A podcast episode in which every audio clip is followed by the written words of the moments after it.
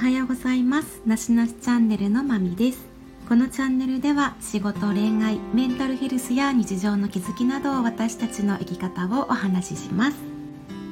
今回はマミ視点から見た HSP についての考えをお話ししたいと思います。以前マサさんが HSP の話をしていたんですが私も自己診断してみていくつか当てはまっていますね。例えば、えー、やっぱり一人の時間になりたい。ずっとね誰かといると疲れるっていうこともありますしマルチタスクとかね一気にいろんなことを仕事をね求められたりするとちょっと混乱したりするしこう緊張結構緊張したところでは自分のね力を発揮できないというかね普段できていることができなかったりとかチェック項目は少ないんですけれどもやっぱ共感できるところはありますね。あとね少ない方でもなんか過度にその傾向が強い人は HSP とかね。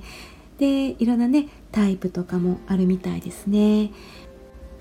でマサさんとねあの日常を暮らしていると例えばですね音とかに関すると私自身多分人より耳が悪いのかちょっとね音量を大きくしたりする時があってそうするとねマサさんにとってはうるさいんですよね。やっぱそういうことも気になるみたいですしあとトイレのねあの消臭剤とかありますよね。あれもね私シューってすごいかけるんですよね。じゃやっぱねすごい匂いに敏感なんですよね。あとマサさんはすごい察しが良くて多分私が求めていることをね先に分かったりするんですよね。あとやっぱり一人の時間もすごく大切にしているなって思いますね。だから私が気づかないところでもねもっとねマサさんがいろいろ思っていることもねあると思いますし逆に私多分本当に気づけていないところがね多いんやなと思ってね言われてねあほんまあそやな思ってねあの気をつけるようにしたりしてます。でなんかそういったことってなんだろうな個人的には HSP がどうこうではなくてお互いのやっぱ許容範囲っていうのがあってどこまでこう相手に合わせた行動ができるか。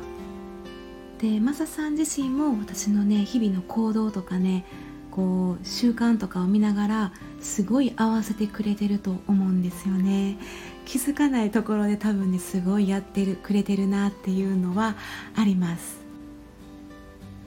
で私自身昔に比べると今本当に大雑把な人間になっている気がします。っていうのも昔は本当にこうあるべきとかねこうしないといけないもっと頑張らないといけないってね。で自分を責めるばっかりでもう自分のことが大嫌いでしたね。でまあ自分を傷つけてしまったりね本当にネガティブなもう自分のね存在意義もねわからないぐらいのまあや病んでた時期っていうのもねやっぱもちろんありましたけどもねだいぶねもう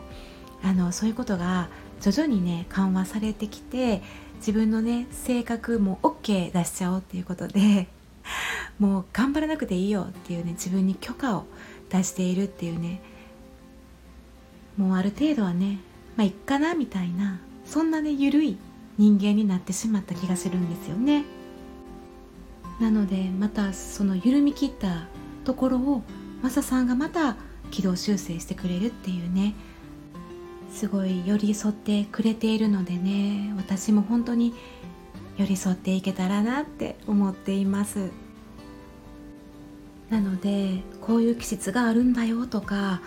まあこういう学びとかね思いやりとか人との接し方とかっていうところのねなんか改めてまた考える機会というかいろんな自分の気づきにもつながっております。